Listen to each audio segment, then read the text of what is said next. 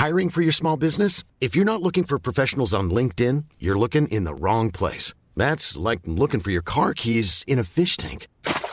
LinkedIn helps you hire professionals you can't find anywhere else, even those who aren't actively searching for a new job but might be open to the perfect role. In a given month, over 70% of LinkedIn users don't even visit other leading job sites. So start looking in the right place. With LinkedIn, you can hire professionals like a professional. Post your free job on linkedin.com slash people today. Nadine Gassman, presidenta del Instituto Nacional de las Mujeres, gracias por platicar con nosotros. Muy buenos días. Buenos días, un gusto estar con ustedes. Qué amable. Nadine, ¿en qué eh, se afecta, en qué cambia este ajuste al presupuesto del INMujeres? Eh, se ha mencionado que el recorte es en gastos operativos. Cuéntanos cuál será el impacto. Bueno, muchas gracias eh, por la oportunidad de hablar con, contigo y con tu audiencia. Eh, este recorte en gastos operativos que responde, y hay que decirlo siempre, a la situación en la que estamos, a la crisis sanitaria, la crisis económica y que es igual como en toda la administración pública federal, parte de esta estrategia de austeridad, eh, tiene un impacto en, en lo que es cosas que hemos que tenido que priorizar en términos de buscar alternativas para lo que estamos haciendo. Cuando decimos que se afectan los gastos operativos, estamos diciendo también que los los gastos programáticos, los gastos sustantivos no se han afectado. Y eso es muy importante, o sea, tenemos que hacer un esfuerzo como estamos haciendo todos a nivel personal, familiar, de ver las prioridades, de ahorrar, de buscar cómo, eh, cómo hacer las cosas que tenemos que hacer con los recursos que tenemos. Afortunadamente, este, estos eh, recortes no han recortado el personal, que es el capital más importante que tenemos en el Instituto Nacional de las Mujeres, que es el órgano rector de las políticas públicas. Tenemos alianzas muy fuertes con la Administración Pública Federal, con los estados a través de los de las instancias estatales de las mujeres que cuyo presupuesto no se ha afectado tanto. Entonces, en ese sentido, eh, lo que hemos tenido que hacer es un ejercicio de ver en términos muy prácticos, Lupita, o sea, en términos de viajes, en términos de eventos. Oye, pero 75% es un montón, ¿realmente pueden trabajar con eso, con, con el resto? Pues tenemos que trabajar con el resto, tenemos también que buscar alianzas con otras instancias que, que trabajan en, en esta misma área, eh, tenemos que ser creativas y resilientes, como siempre hemos sido las mujeres y las feministas. Entonces, el trabajo sigue, estos meses han sido de trabajo muy intenso por la vía virtual, en cuanto podamos vamos a regresar a nuestras oficinas el, el personal de mis mujeres es un personal muy comprometido con, con el trabajo, con garantizar los derechos de las mujeres. Y sí, obviamente es una reducción muy importante, pero que responde a un, una necesidad mayor que es garantizar que se salvan vidas, que se dan oportunidades a las mujeres más pobres del país entonces, bueno, pues estamos adecuando nuestras formas de trabajo, pero no nuestros objetivos ni nuestro quehacer. Ahora, ¿qué, mm. qué, qué se va a priorizar? Eh, ¿cómo, ¿Cómo van a trabajar? ¿Van a trabajar distinto? ¿Van a trabajar igual? ¿Van a seguir eh, eh, siendo prioritarios los programas de atención contra la violencia a las mujeres, la discriminación, la lucha por la igualdad? Son prioritarios. Y, déjame decirte que eh, eh, son tan prioritarios que cuando se, se hizo el, eh, la alerta por, por el COVID-19, los servicios de atención a la violencia contra las mujeres son parte de los servicios necesarios. Se decretaron servicios esenciales y por eso se ha mantenido el servicio, los recursos a los refugios se han dispersado como estaban planificados, eh, las, las eh, instancias estatales y municipales de las mujeres no solo han atendido de la manera que siempre atienden, sino han buscado cómo llegar de una manera eh, más diversa a las mujeres que están sufriendo violencia en sus hogares quedándose en casa.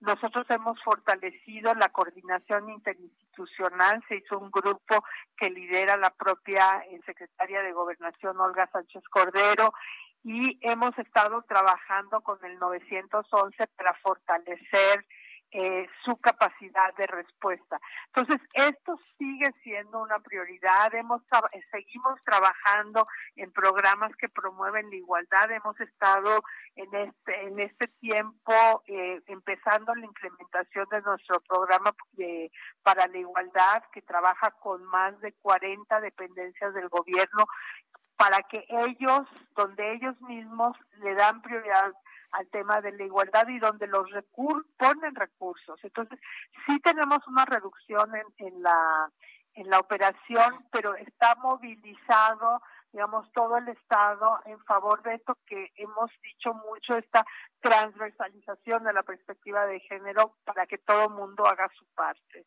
Ahora, con este recorte, eh, ¿qué, va a ocurrir ahora? ¿Qué le van a dar prioridad a un programa sobre otro? ¿Cómo van a estar trabajando? Porque pareciera bien complicado, ¿no? Que si te dejan sin eh, recursos, pues puedas operar bien a favor de las mujeres que así lo requieren. Mira, eh, nosotros no, no, no hemos, no vamos a dejar de hacer lo que tenemos que hacer. Por un lado, estamos trabajando con las dependencias de gobierno, estamos trabajando con la Administración Pública Federal para incorporar esta perspectiva. Hemos estado trabajando con las dependencias durante la crisis para que esta respuesta en términos de programas prioritarios que atiende a una mayoría de mujeres todos, y que estos créditos también vean y hagan esfuerzos especiales para llegar a las mujeres con mayor vulnerabilidad. Es la primera vez en la historia que se da un crédito a las trabajadoras del hogar, por ejemplo. Eh, los créditos para las, para las emprendedoras. Eh, en estos días hemos lanzado un nuevo programa vinculado a tiendas eh, con el Segalmex y tandas para mujeres víctimas de violencia. En estos días lanzamos también eh, con los fondos de seguridad pública un programa de mujeres constructoras de paz. Entonces, estamos trabajando en todos los temas que nos tocan. Obviamente, en el momento que estamos, los eventos todos los hacemos por vía virtual, como todo mundo. Eh, estábamos hablando de los eh, programas tanto del gobierno federal, el trabajo que hacemos con los estados, te estaba dando ejemplo de cuestiones que han salido durante la, pandemia, eh, estas tiendas de Diconsa para mujeres que han sido víctimas de violencia como una forma de empoderamiento económico y seguimos trabajando con todo el gobierno federal para que en los programas de inversión en infraestructura haya una perspectiva de género, para asegurar que los créditos tienen son hechos de una manera que pueden acceder las mujeres. Entonces, estamos trabajando en el tema de la prevención del embarazo adolescente y la eliminación del embarazo infantil. Eh, hemos estado hablando mucho también y, trabajando en cómo regresar, el regreso a esta nueva normalidad que nosotros decimos que tiene que ser más justa, más solidaria, más feminista. Reconoce que el trabajo de cuidados en esta pandemia se ha, aumentado y ha aumentado la carga de trabajo para las mujeres.